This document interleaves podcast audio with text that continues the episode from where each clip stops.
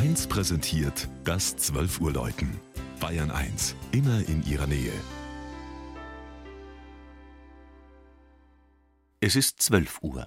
Das Mittagsläuten kommt heute aus Pfronten. Marianne Bitsch besuchte die Ostallgäuer Urlaubsgemeinde.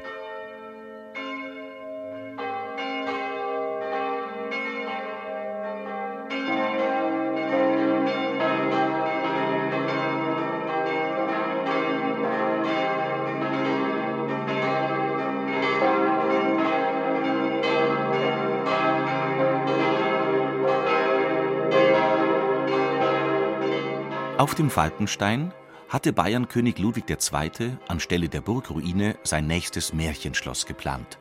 Es blieb ein Traum. Im Süden an der Straße zum Tiroler Fernpass grüßen der Breitenberg und der schroffe Felsengipfel des Ackenstein. Mehr als 70 Gräser, Kräuter und Heilpflanzen wachsen auf den Bergwiesen.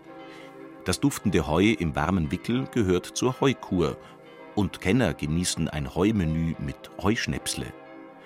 Wanderer, Wintersportler und Gesundheitsurlauber schätzen den Kurort mit seinen 8000 Einwohnern.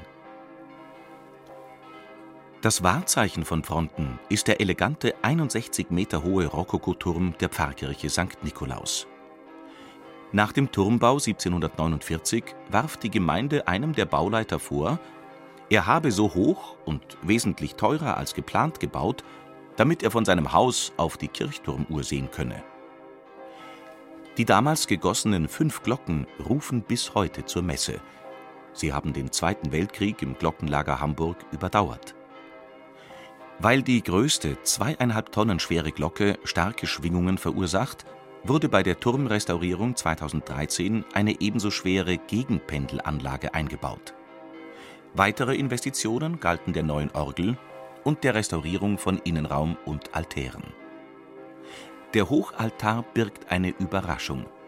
Anstelle des versenkbaren Altarbilds sind zu Weihnachten eine Krippe, zu Ostern der auferstandene Christus und im Mai eine Marienfigur zu sehen.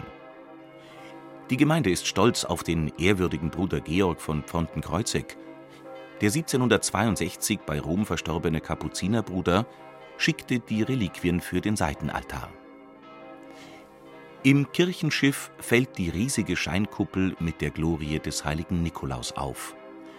Zarter Rokaistuck ist sparsam verteilt und lässt bereits den Klassizismus anklingen